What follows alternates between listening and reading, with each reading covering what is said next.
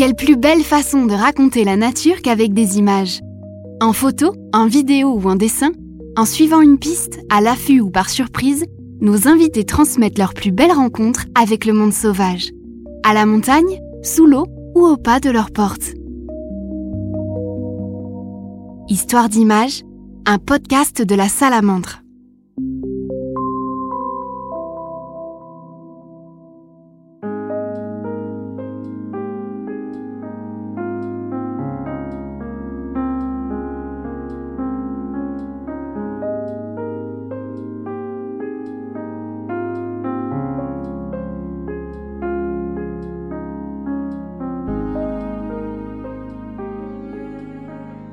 Est météorologue chez Météo Suisse. Photographe toujours en quête d'émotions célestes, il chasse les orages avec son appareil depuis plus de 30 ans. Accro aux phénomènes météo extrêmes, Dean a voyagé à travers le monde sur les traces de supercellules et autres cumulonimbus. Il est notamment passé par la célèbre Tornado Alley dans les grandes plaines nord-américaines, souvent théâtre des tornades les plus violentes et spectaculaires. Il photographie désormais ces événements éclatants en France, en Suisse et en Italie du Nord il nous fait découvrir son parcours de chasseur d'orage.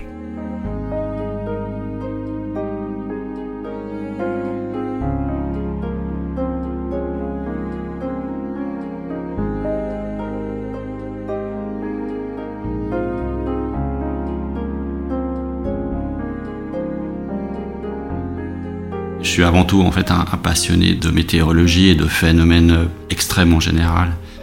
Et, et cette passion est née vraiment très très tôt. Euh, je pense que ça remonte en fait à un événement euh, quand j'étais petit, à l'âge de 5 ans, j'ai été témoin d'une tornade euh, qui est passée très près de, du bâtiment dans lequel je me, je me trouvais. Et puis là, ça m'a vraiment impressionné. C'est pas une tornade que j'ai pu voir parce qu'il faisait nuit, mais c'est une tornade que j'ai entendue.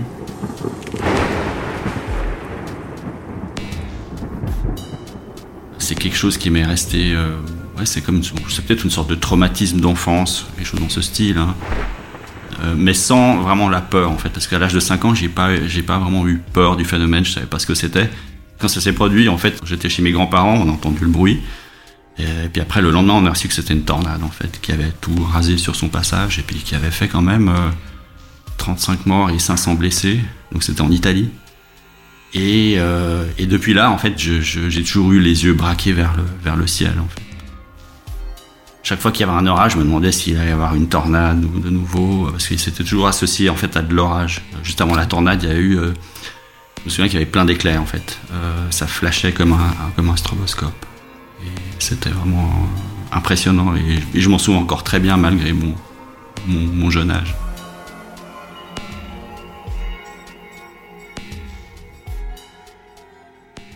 Quand j'étais petit, je voulais effectivement me lancer dans la météo. On m'avait, à un moment donné, on m'a même déconseillé. On m'a dit ouais, mais de toute façon, tu ne trouveras pas de boulot parce qu'il y a très peu de, de place. Euh, euh, donc, euh, à un moment donné, je suis même parti pour reprendre la, boîte à mon père. Il, était imprimeur, donc il voulait que je reprenne en fait l'imprimerie familiale.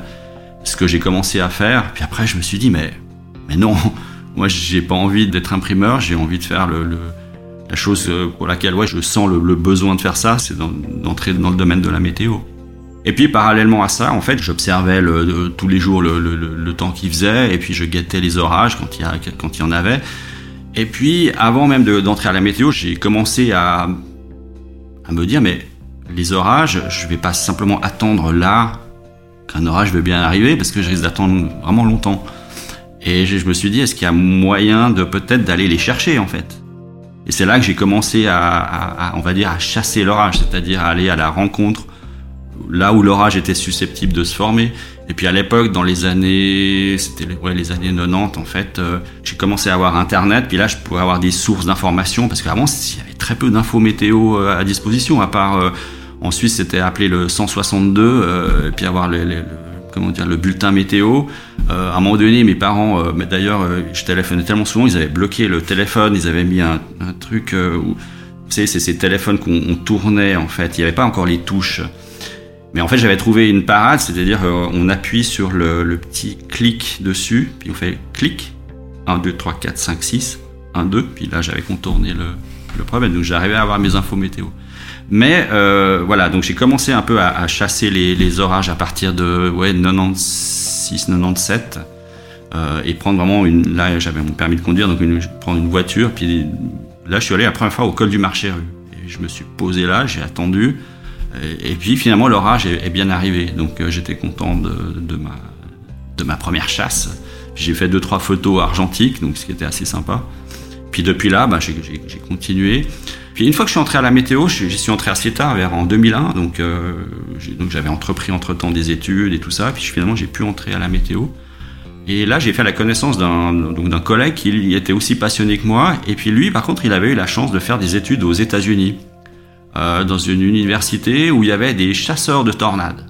Puis un jour, il me dit, écoute Dean, là j'ai une proposition d'un ancien étudiant de, de, venir chasser les tornades aux États-Unis. Est-ce que ça t'intéresse? Ben, Je me suis pas fait prier deux fois.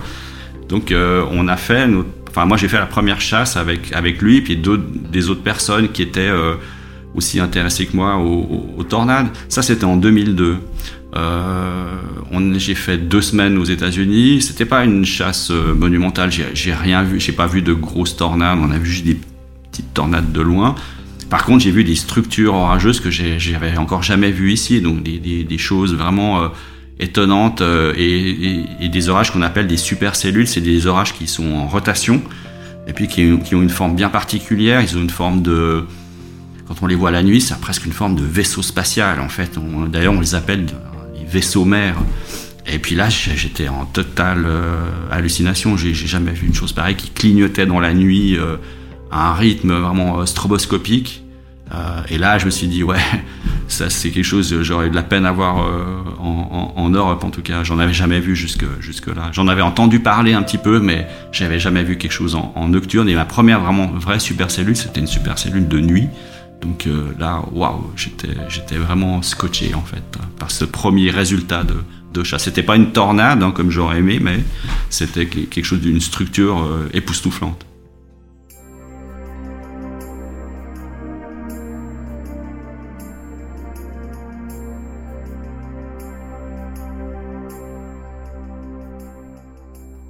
Je venais de rentrer des États-Unis, donc là j'avais pu voir des tornades, des, vraies, enfin des belles. Et puis c'était le 18 juillet 2005, j'étais en salle de prévis, il y avait un orage qui approchait, puis sur le radar ça avait une tête. Je dis mais tiens, ça m'est familier comme, euh, comme forme, comme signature radar. Et puis en fait c'était ce qu'on appelle une supercellule justement, c'est ce, cet orage rotatif. Je dis tiens, euh, il y en a aussi ici en fait. Hein. J'avais déjà entendu parler, mais je pensais que c'était rarissime. Et puis en fait, quand je l'ai vu passer euh, devant la fenêtre, euh, pratiquement, j'ai vu la, la, même forme avec une jupe, avec un, des striations. Euh, on voit vraiment cette forme de toupie. Puis là, j'étais de nouveau totalement incrédule. Et puis cette cellule a, est arrivée sur Genève, donc elle a provoqué un orage de grêle. Il y a eu pas mal de, de vent. Et puis après, elle a poursuivi son chemin sur le Léman. Et là, elle a généré une tornade qui s'est formée sur le lac. Enfin, il y a une, première tornade qui est apparue à cheval sur la frontière euh, franco-suisse vers euh. Puis ensuite, euh, probablement une autre tornade s'est formée sur le Léman et elle a atterri au Bouvray où elle a fait des dégâts, elle a rasé une forêt. Et puis là, il y a eu aussi la destruction du, vignoble vers le, c'était quoi, vers le, le enfin dans ce secteur-là, à cause de la grêle, parce que les, ce type d'orage, c'est vraiment une usine à grêle en fait. C'est ce type d'orage qui peut faire des grêlons qui peuvent même dépasser les 8-9 cm de, diamètre, donc ça peut fracasser tout. Et, et, là, je me suis dit, mais il y a ce genre d'orage en, en, Europe. Puis après, je me suis dit, mais quand j'étais petit, il y a bien eu une super cellule avec une tornade meurtrière. Mais à l'époque, on s'était dit, oui, c'est un accident, euh, enfin, c'est rarissime. Euh, les vraies tornades, c'est qu'aux États-Unis et en Europe, on a des mini tornades entre guillemets. C'est un, terme qui est journalistique et qu'on entend souvent, mais qui est, faux en fait. Hein. C'est une tornade ou, c'est pas une tornade, voilà, mais il n'y a pas de mini tornade. Et, et, et donc là, j'ai commencé à me dire, mais il y a peut-être des choses à faire ici euh, en Europe, peut-être même dans même en Suisse.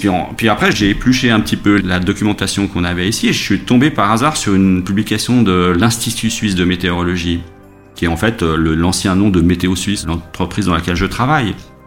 Et il y avait une publication sur l'évolution orageuse dans le Jura vaudois du 26 août 1971 et de la tornade de la vallée de Joux. Et donc il y a eu une tornade en fait euh, dans cette vallée de Joux, qui était violente, qui a fait des gros dégâts, qui a arraché des toits, qui a même soulevé des voitures, qui a projeté des voitures en l'air. Euh, et même, j'ai trouvé dans le texte, il y avait le témoignage de quelqu'un qui a vu une, vache s'envoler et être reposée euh, sans mal dans le pré voisin. Donc euh, c'était pas un truc, une scène de Twister où on voit cette vache qui vole et puis après qui atterrit. Non, c'était du réel et c'était dans une publication de, Météo Suisse. Donc ça montrait que les tornades, ben, en Suisse ça existait et, des, et a fortiori des tornades violentes. Et, dans cette publication, je disais que cette tornade du 26 août 1971 n'était pas la première. Il y en avait eu en, en je crois que c'était aussi en août 1800 ou juillet 1890 qui avait fait le même parcours, mais là par contre il y a eu des morts. Et cette tornade de 1890, elle est née en France à Oyonnax, donc euh, vraiment loin. Et puis elle, a traversé la ville de Saint-Claude, toujours en France. Elle a fait de la destruction, donc elle a détruit des usines, elle a tué des gens. Euh, et ensuite, elle est entrée en territoire suisse exactement au même endroit où la tornade de 1971 a été apparue, à Bois d'Amont. Et puis elle a parcouru exactement le même tracé à, à 100 mètres près en fait. Donc euh, je me dis waouh, c'est quelque chose d'incroyable. Même aux États-Unis, on voit rarement euh, un, une, un, tracé de tornade aussi identique sur deux tornades différentes.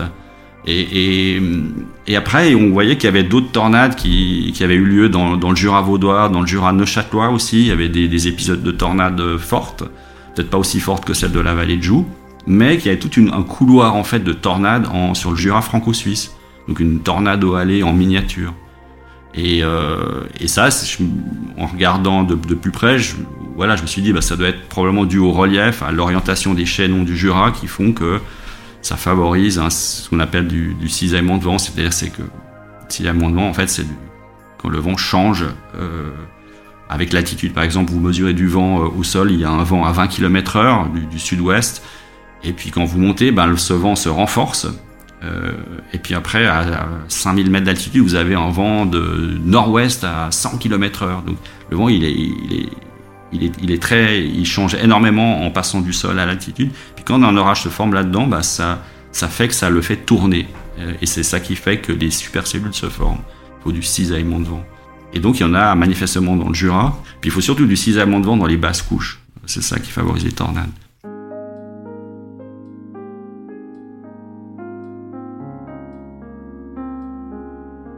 Puis après, je me suis aperçu, mais ailleurs, dans le secteur, je dirais, si je m'éloigne un petit peu de, la Suisse, il y a un endroit qui, qui a des caractéristiques qui ressemblent aux États-Unis, euh, avec des chaînes de montagnes qui, qui modifient le champ, le, les vents au sol. Ben, c'est l'Italie du Nord, avec la chaîne des Alpes, les Apennins qui enserrent la plaine du Pô, et puis qui modifient totalement les vents dans la plaine du Pô, dans les basses couches, puis qui créent justement ce cisaillement de vent. Et c'est la raison pour laquelle, en fait, j'avais eu cette tornade quand j'étais gamin. Euh, c'était pas un hasard, c'était pas un accident, c'est quelque chose qui s'est produit, qui s'est produit même encore avant, et qui va se reproduire. Et des tornades violentes, si on regarde, il y en a plusieurs dans la plaine du Pô. Puis même des tornades de moyenne intensité, il y en a pas mal, en fait. Il y en a régulièrement dans ce secteur-là. Et, et, donc, j'ai commencé à, à aller les chasser aussi par là-bas, en fait. À essayer d'identifier les situations, euh, qui ressemblait beaucoup en fait à celle que je trouvais dans la Tornado Alley américaine en fait, mais sur une échelle plus réduite. Donc c'est un petit peu plus compliqué à, à trouver, mais on trouve quand on veut.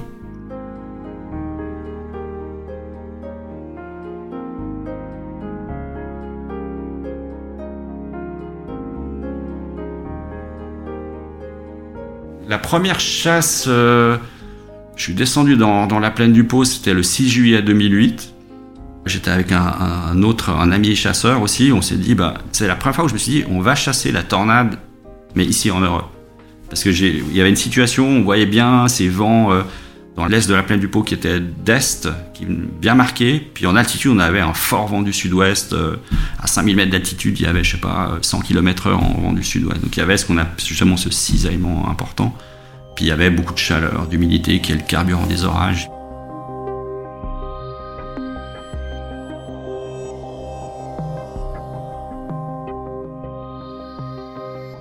Là, je lui dis, on va aller du côté de, de l'est de la plaine, vers Vérone euh, et, au-delà, en fait. Et puis là, on a eu un, orage supercellulaire qui s'est formé, avec puis avec des, énormément d'activités électriques, comme aux États-Unis.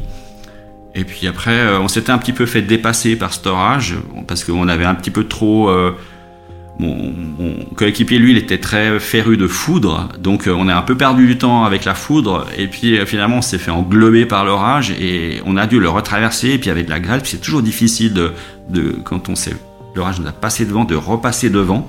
Parce que même sur l'autoroute, il, il, y a peu de visibilité, les conditions sont difficiles, les gens ralentissent, ils roulent tous à 40, donc euh, on a quand même réussi à, dépasser un peu tout le monde, puis malgré la, mauvaise visibilité, on est passé devant. Quoi. Et puis là, euh, la vision, quand on est sorti de l'orage, mais c'était... J'ai vu voilà la supercellule à l'américaine avec le, truc tout rond, la toupie, euh, les, les, éclairs qui tombaient devant, et puis le vent qui venait d'est, qui entrait dans l'orage, qui venait le nourrir en fait. Parce que d'habitude, un orage, l'orage de tous les jours, c'est plutôt du vent qui sort de l'orage. L'orage arrive, vous sentez le vent froid qui arrive, c'est ça. Là, c'est un orage qui est en train de, de manger le vent, qui vraiment qui modifie tout son entourage pour lui-même en fait. C'est un orage qui va durer beaucoup plus longtemps que les orages ordinaires. C'est super cellule. Et, et, là, euh, on a retraversé, et puis d'un coup, on a vu la, la tornade.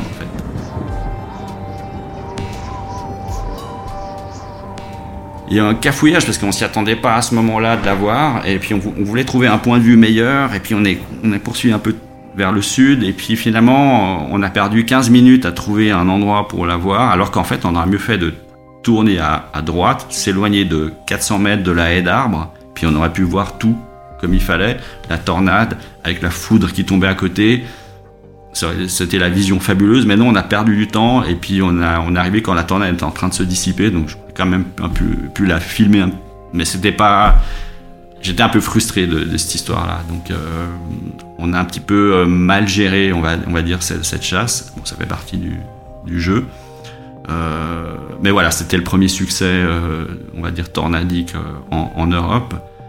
Et puis après, j'ai essayé plusieurs fois de refaire le, comment dire, à chaque situation, bah, j'essaie d'y aller, de, trouver cette tornade. C'est pas toujours facile, hein, c'était, euh, j'en ai retrouvé une toujours en 2008 en septembre. Euh, et puis après, il s'est écoulé pas mal de temps avant de retrouver d'autres. Euh, parce que aussi le problème, c'est que voilà, il faut se déplacer, mais j'ai pas forcément les jours de congé qu'il faut quand il y a une situation propice. Donc, alors soit j'ai des collègues compatissants, on arrive à changer en fait l'horaire de travail au dernier moment, mais c'est pas toujours facile. Euh, heureusement, j'ai des collègues euh, compréhensifs, donc on peut s'échanger le, ce qu'on appelle le tour. Hein. Voilà, est-ce que si moi je te prends ta nuit du week-end, est-ce que toi tu me prendrais le, mardi, voilà. Euh. Et puis en général, ça, ça marche, quoi. Donc, mais pas toujours. des fois, trouver changer une nuit sur un week-end, c'est pas évident, quoi. Voilà, de trouver des candidats qui acceptent. Donc ça arrive que de ne pas pouvoir me rendre là et puis d'être un peu frustré si j'apprends qu'il y a une tornade, voilà. Et par exemple, c'est arrivé la dernière, la dernière fois que c'est arrivé, c'était le 19 septembre dernier. Là, il y a eu un épisode tornadique, c'est-à-dire un, outbreak de tornades, c'est-à-dire plus 6-7 tornades dans la plaine du Pau et j'ai pas pu j'ai pas pu y aller parce que j'avais la nuit en fait. Donc euh, j'aurais pu éventuellement chasser le matin, mais j'aurais dû partir au moment où l'orage commençait, donc ce qui était ridicule. Euh, donc euh, voilà, j'ai là j'étais pas très très bien, disons, sur, le, sur le moment. mais voilà, ça fait partie du, jeu quoi. Et, je me dis bon bah la prochaine fois, ça finira bien par, revenir. Et j'ai eu une tornade, une petite tornade, ben, il y a deux semaines. Euh, la, saison a recommencé, donc j'ai pu avoir une petite tornade dans le Piémont, donc là j'étais satisfait de cette chasse.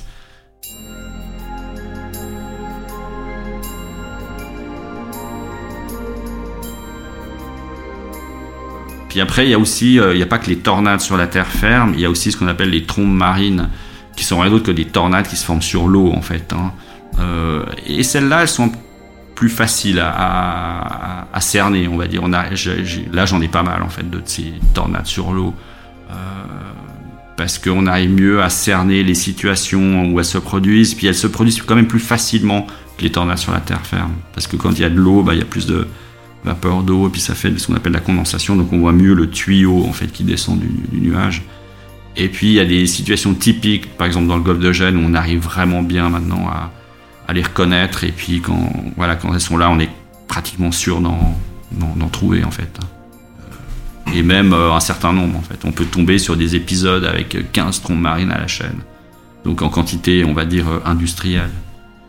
Et ça, c'est quelque chose que je connaissais pas du tout jusqu'à il y a quelques années. J'ai appris à découvrir par exemple le golfe de Gênes où il y a des, situations bien particulières qui sont dictées par le relief régional qui font que les vents euh, convergent à un endroit et puis ça forme ces, trompes marines sous, des, orages des fois cataclysmiques.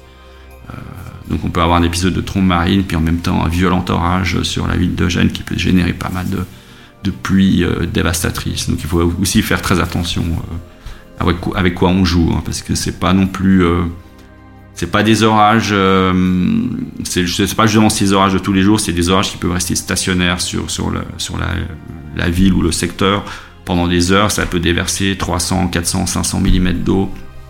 Et puis là, ça crée énormément de ruissellement et ça peut emporter les voitures, les personnes.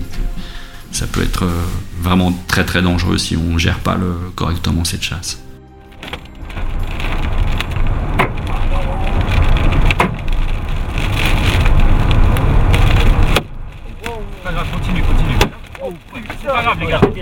Mais oui, mais bon, on est dans la chasse. Oh, oh my gosh C'est bon, c'est fini, pour la bagnole. Voilà. Allez, on continue, on continue. On continue. Oh, continue. À l'opposé, sens inverse de la gueule. Continue, trace. Juste à 100 mètres. Trace, trace, trace. 100 mètres. Trace. C'est pas grave, continue. Oh my gosh Allez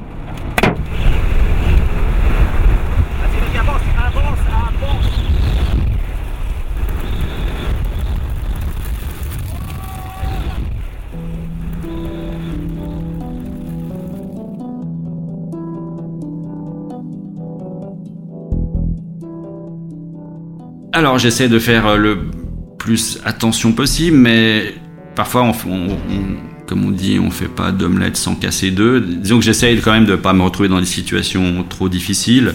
Disons que la tornade en elle-même, elle ne fait pas vraiment peur parce que on la voit venir dans le sens que voilà, elle, est là, elle se rapproche. Ce qui je trouve plus dangereux pour moi dans la chasse au tornade, c'est la foudre en fait, euh, parce que la foudre, elle prévient pas là où elle va tomber c'est instantané. Euh, quand elle vous tombe dessus, euh, ben vous êtes mort. enfin, ou en tout cas, vous avez, vous avez de sérieux problèmes, disons. C'est de ça que je me méfie plus que, que de la tornade. L'autre danger, effectivement, comme j'en ai parlé, c'est du, c'est, l'eau, en fait, la, rapide montée des eaux. Mais ça, on peut aussi gérer en évitant de se mettre le long d'un lit de rivière ou d'essayer de traverser une route inondée euh, en pensant que ça pourrait aller alors qu'il y a déjà 40 cm d'eau qui, qui sont en train de ruisseler sur la route et, même avec 30 cm d'eau un peu boueuse, on peut déjà commencer à emporter un véhicule en fait. Hein. L'air de rien.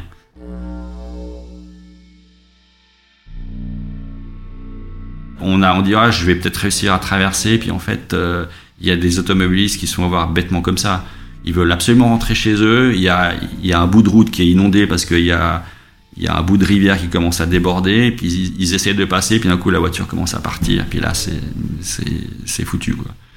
Donc euh, voilà, éviter de faire ce genre de, de, de stupidité. Mais j'ai failli le faire moi-même euh, il y a 3-4 ans, euh, lors d'un orage, euh, c'était vers Livourne en Italie.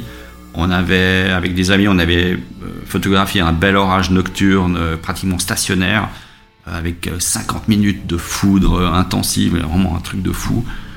Et puis à un moment donné, la pluie a commencé à arriver sur nous, donc l'orage s'est décalé vers nous et on, est parti, on s'est décalé vers le sud. Et puis on s'est arrêté dans une station-service et là je me suis dit, mince, je trouve plus mon objectif, le 50 mm Zeiss. je dis, euh, oh purée, je l'ai laissé, euh, laissé sur le muret là où on était en train de, de shooter. il faut que j'y retourne. Et puis le problème, c'est que pendant ce temps, bah, l'orage avait bien avancé. Puis alors, j'ai dit, j'ai dit à mes potes, bon, attendez-moi, enfin, si ça vous dit, attendez-moi dans le parking, puis je vais aller, je vais aller chercher. Et euh, je suis parti, puis je suis entré dans l'orage. Puis là, c'était vraiment un déluge complet. Il faisait nuit en plus, donc. Euh, et puis là, la, route, en fait, on était passé avant, elle commençait déjà à être obstruée avec des morceaux de la pierraille qui étaient entraînés par le ruissellement. Puis à un moment donné, il y avait vraiment des gros blocs déjà sur la route. Puis à un moment donné, je traverse, euh, je vois, y avait vraiment euh, ouais, 30, 30 cm d'eau sur la route, puis euh, il y avait une autre voiture à côté devant moi, qui, qui une Fiat Panda qui attendait, puis, euh, puis d'un coup je vois une voiture qui arrive dans l'autre sens, puis qui traverse. Alors je dis bon bah si elle a réussi, bah, je vais je vais y réussir. Alors je me lance et puis je, je traverse. Et à un moment donné, je presque un peu trop vite, puis il y a, l'eau qui, qui commençait à passer par-dessus le capot de la voiture. Puis là, c'est le risque de noyer le, moteur en fait du véhicule. Donc j'ai ralenti un petit peu, et puis j'ai réussi à passer. Et puis mais là, il y avait de nouveau encore de la route, de, l'eau sur la route. J'ai poursuivi pendant peut-être 500 mètres. Puis après, je me suis retrouvé de nouveau avec énormément d'eau qui ruisselait devant moi, comme il y avait pratiquement un fleuve devant moi. Donc là, impossible d'avancer. Puis je voyais que de l'autre côté, il y avait des gyrophares, il y avait la, la police, enfin, il y, avait, quelque chose de l'autre côté. Donc là, je me dis, bah, je vais jamais arriver au muret où j'ai laissé mon, objet. Puis je fais demi-tour. Et puis là, je fais demi-tour, puis a.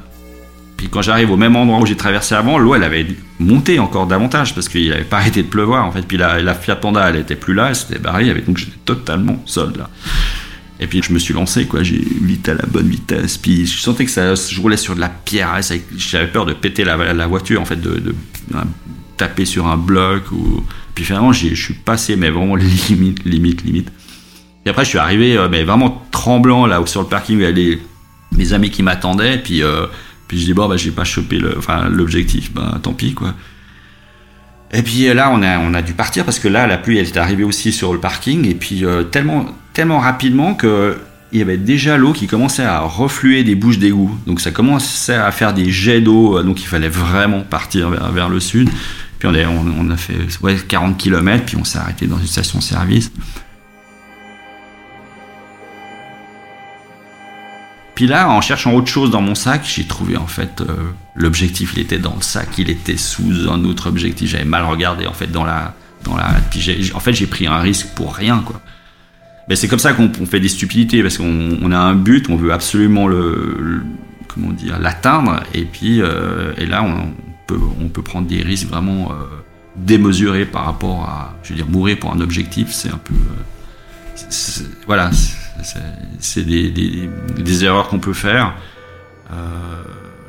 Voilà, c'est ce genre de, choses qui peut arriver à, un chasseur, en fait, de, de, vouloir trop, comment dire, atteindre un but. Ça peut, moi, c'était l'objectif, mais ça peut être autre chose. Ça peut être de filmer l'orage au plus près, le- ou, la tornade au plus près. Et là, on prend des, risques. hein. Il y a des, il y a des chasseurs. euh, qui aiment bien euh, aller vraiment à 100 mètres de la tornade, qui taquinent la tornade euh, en permanence en fait. Euh, et je dirais que en faisant ça, ben la question c'est pas de savoir si euh, si un jour euh, ils vont ils vont se faire euh, choper par la tornade, mais c'est plutôt quand, parce qu'il suffit d'un d'un petit incident de n'importe quoi, comment dire, euh, une panne de véhicule, un pneu crevé, euh, la route boueuse, et puis euh, vous vous faites choper par la tornade. Et donc c'est arrivé déjà à des chasseurs, et ça arrivera de nouveau à, des chasseurs. Bon, j'espère pas moi, mais mais mais voilà.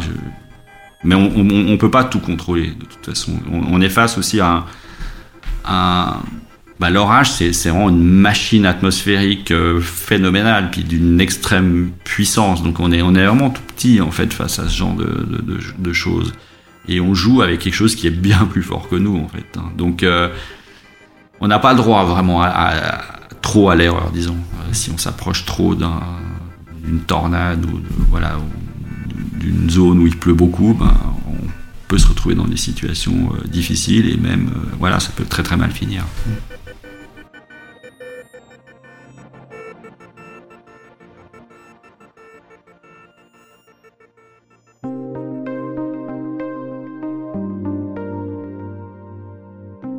Euh, le problème, c'est que quand on, on vit l'orage, ça passe tellement vite qu'on en, des fois, on n'en profite pas vraiment. Donc, euh, le pouvoir le revoir, revoir la, scène, euh, pour moi, c'est important. Et, d'ailleurs, j'ai commencé plutôt avec la vidéo, en fait, parce que la vidéo, quelque part, elle retranscrit une certaine atmosphère, le, le- déroulé des, des événements. Et donc, au début, j'étais plutôt vraiment dans, la vidéo. J'ai même acquis des caméras euh, professionnelles pour pouvoir mieux capter la chose. Parce que le problème avec l'orage, c'est une lumière très changeante, très contrastée, donc il faut vraiment un matériel qui puisse gérer en fait ces, ces fortes variations de lumière. Une petite caméra, elle a de la peine, c'est souvent euh, l'image est souvent soit cramée, soit sous-exposée, enfin c'est pas du plus bel effet. Euh, et donc je m'étais équipé avec des caméras, même avec à l'époque c'était des caméras d'épaule en fait, c'était des grosses caméras qu'on posait ici comme ça, parce qu'il faut des caméras avec des gros capteurs euh, qui gèrent bien les fortes euh, amplitudes de, comment dire, de, luminosité. Et à l'époque c'était seulement les caméras d'épaule qui pesaient à peu près 10-15 kilos qui étaient capables de faire ça jusqu'en ouais, 2006-2007. Et puis après, au-delà, j'ai pu tomber sur des caméras plus petites et puis finalement, il y a eu euh, cette sorte de mini-révolution, ça va être en 2009, avec la sortie d'un appareil photo qui faisait aussi vidéo, euh, et de bonne qualité. Pour pas le nommer, c'était le Canon 5D Mark II. En fait. Et puis là, c'est un petit peu, voilà, c'était la révolution vidéo, et en plus, ça avait un gros capteur, donc euh, ça gérait bien les différences de lumière. Et donc en ayant cet appareil photo qui faisait de la vidéo, bah, j'ai commencé aussi à faire plus de photos. J'avais quand même un appareil aussi photo à côté, mais c'était pas le premier usage, je dirais. Euh, j'étais vraiment plus vidéo. Puis progressivement, j'ai glissé en fait euh, vers euh, plus vers la photo et j'ai presque abandonné, on va dire, la, vidéo. Et j'ai eu envie de ouais, quelque part, la, la, photo, elle donne aussi une autre ambiance, une autre, comment dire, la qualité aussi de l'image est meilleure, je pense aussi par rapport à la, vidéo. En tout cas à l'époque c'était comme ça. La définition de la vidéo était moindre et puis la, photo, euh, il y avait quand même plus de, pixels. Et, ouais, petit à petit je suis tombé en fait dans le, comme ça dans le monde de, la photo. Et puis à force, ben j'ai essayé de soigner les compositions en fait, euh, pas juste filmer bêtement l'orage. Euh, parfois qui peut se suffire à lui-même quand il est spectaculaire, mais aussi de, composer avec euh, l'environnement de l'orage. Et ça, je trouvais que c'était important. Avec, l'appareil photo, ben, j'ai commencé à le faire de, plus en plus, en fait. Et, d'ailleurs, maintenant, je le fais tout le temps, en fait. Quand je photographie l'orage, c'est presque un réflexe de, trouver une compo, en fait, avec quelque chose. Euh, on n'y arrive pas toujours, parce que des fois, on arrive au dernier moment, euh, comme on gère pas toujours super bien la chasse, ben, euh, enfin, je, me suis arrêté une fois sur, carrément sur euh, pas la bande d'arrêt d'urgence d'une autoroute, mais une, des niches euh, pour faire une photo parce que j'avais pas d'autre solution. C'est pas l'idéal, c'est pas c'est pas vraiment sécure, c'est pas recommandé par la police, mais voilà. je l'ai fait en Italie et, en faisant comme ça, même j'ai pu composer avec les voitures qui arrivaient. Ça faisait aussi une, une compo. En fait, c'est pas celle que je voudrais, mais mais voilà, on essaie de faire une prise de vue soignée.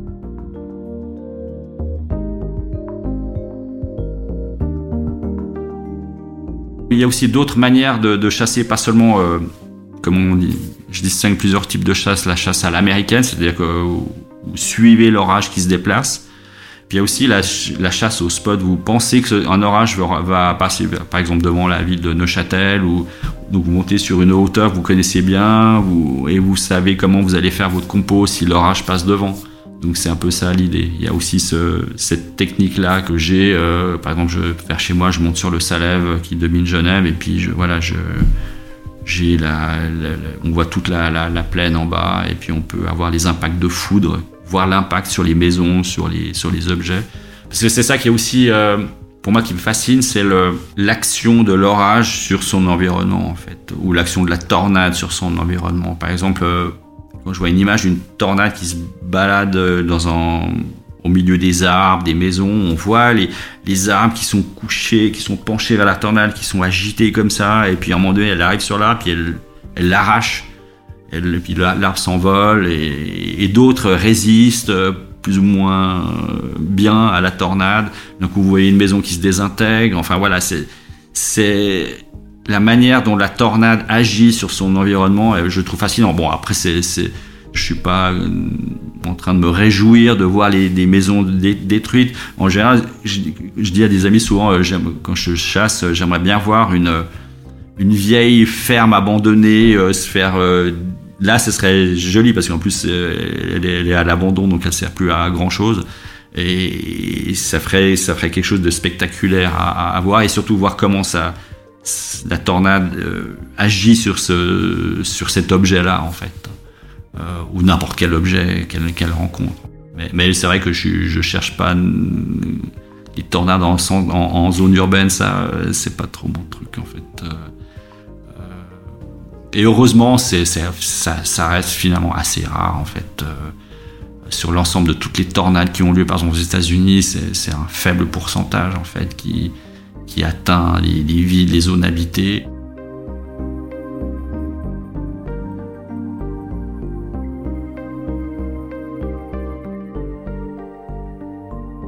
Le travail de Dean a donné naissance au livre Chasseur d'orage, édité par la Salamandre. Le photographe nous dévoile les coulisses des clichés les plus marquants de cet ouvrage.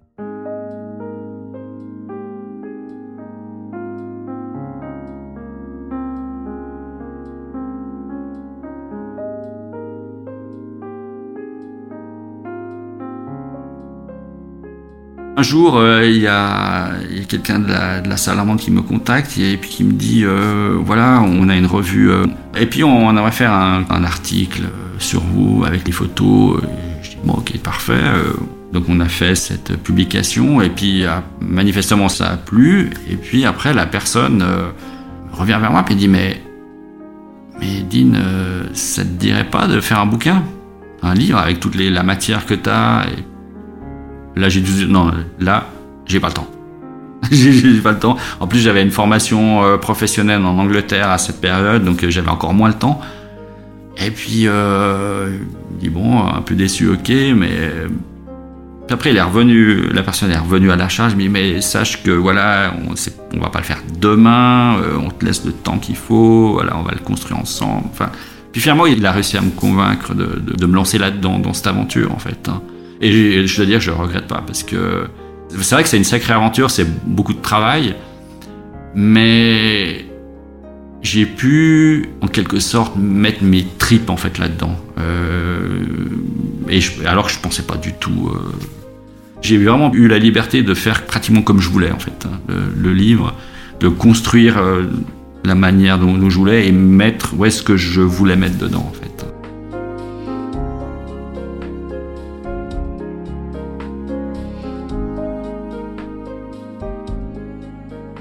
La photo de la tornade de Campo, c'était une journée particulière, c'était une tornade peut-être une des plus belles que j'ai jamais vues et, qui reste encore à ce jour euh, une des tornades, euh, je dirais, dans le top 5 des tornades de ces 30 dernières années en matière d'esthétique.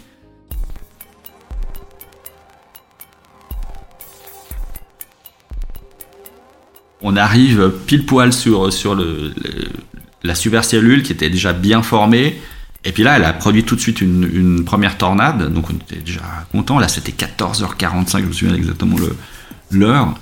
Et puis après, euh, cet orage, en fait, euh, il avançait vraiment très très lentement à 10-20 km heure. Donc on y allait tranquille. On pouvait même à un moment donné se poser, s'asseoir, puis observer la, chose. Donc on a, on a joué en fait avec Storage pendant tout le, reste de l'après-midi. Ça a essayé de faire d'autres tornades. En fait, ça, faisait ce qu'on appelle des tubas, c'est des, tuyaux qui descendent mais qui n'arrivent pas à toucher le sol, mais vraiment des gros. Et puis vers 19h30, euh, il y a de nouveau un autre tuba qui se forme, puis on s'est dit, bon, s'il touche le sol, c'est déjà pas mal. Puis ok, il commence à toucher le sol.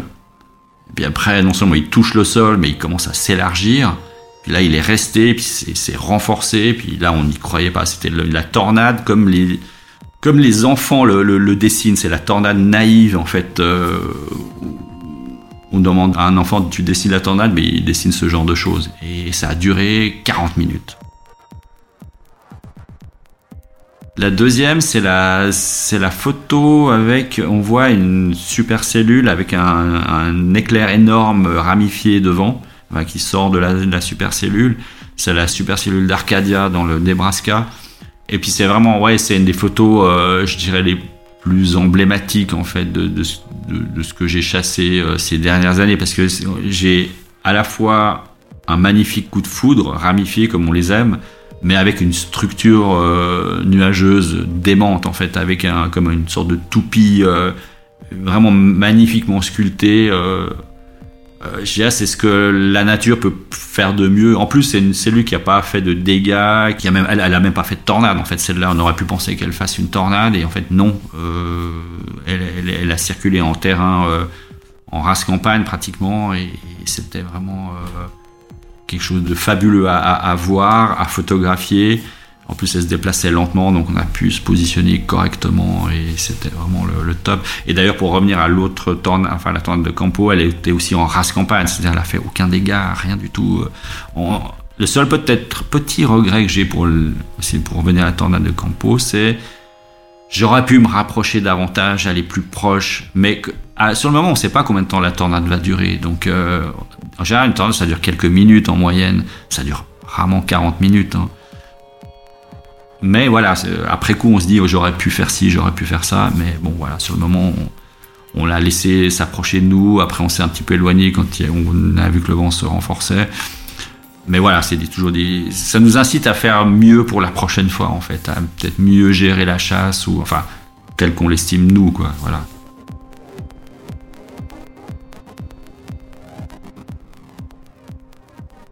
J'essaie de, au travers des photos, de de restituer le, ce que me fait l'orage en fait. Euh, je sais pas si j'y arrive, hein, mais voilà, c'est un peu de transmettre l'essence de l'orage, l'essence de la tornade.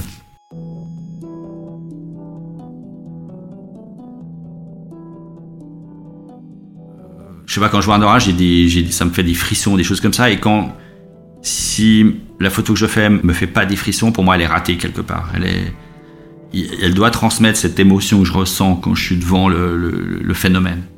C'est ça le et c'est ma manière de, voir la chose en fait. Voilà. Il faut qu'il y, qu y, ait une émotion euh, et euh, c'est pas toujours facile de restituer. Euh, on voit un phénomène, on ressent cette émotion, puis après on voit la photo, puis il manque quelque chose ou voilà quelque chose qui fait que l'émotion elle passe pas ou le, phénomène il a, est pas tel que je l'ai perçu sur enfin sur la photo. Ça peut arriver aussi hein, c'est comme ça. Mais d'une manière générale j'arrive enfin j'espère arriver à, à, justement à restituer cette émotion et la transmettre à ceux qui, qui, qui regardent les photos en fait qui regardent ou qui lisent mon livre voilà et aussi une photo, pour moi, elle doit, elle doit réussir, elle devrait presque se passer de... Je ne devrais même pas avoir à commenter la photo quelque part. Euh, par exemple, l'autre jour, justement, j'ai filmé cette tornade euh, dans le Piémont, qui n'était pas vraiment condensée, donc elle était semi-visible. Euh, donc je me dis, ça c'est une photo qui est pas vraiment réussie, mais je l'ai quand même montré pour, comme témoignage. Par contre, il y avait une autre photo où on voyait non plus pas la tornade, mais on voyait le, le mouvement, même sans qu'il y ait le mouvement, ça donnait le mouvement de la chose. Puis là, pour moi, c'était une photo réussie quelque part. Et on, sentait la puissance de l'orage. De, elle, elle, restituait la puissance de l'orage et, son, comment dire, sa, ouais, sa force. Enfin, voilà. pour moi, c'était une photo réussie, même si on voyait pas forcément une tornade dessous. Donc euh, donc c'est pas forcément l'objet forcément qui est représenté qui va faire que la photo elle a cette puissance euh, comment dire émotionnelle qu'elle peut voilà.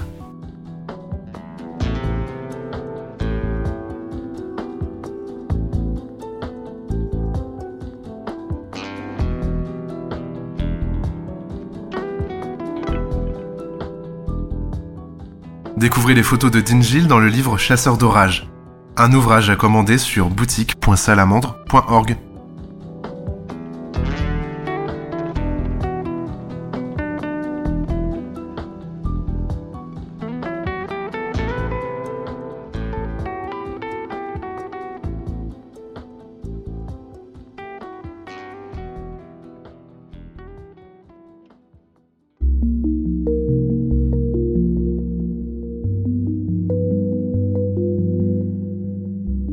D'image est un podcast de la Salamandre réalisé par Sébastien Poiré.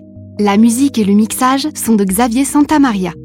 Pour ne manquer aucun épisode, abonnez-vous à Histoire d'image sur votre appli de podcast préféré ou abonnez-vous à la revue Salamandre pour pouvoir écouter chaque nouvel épisode tous les mois en avant-première.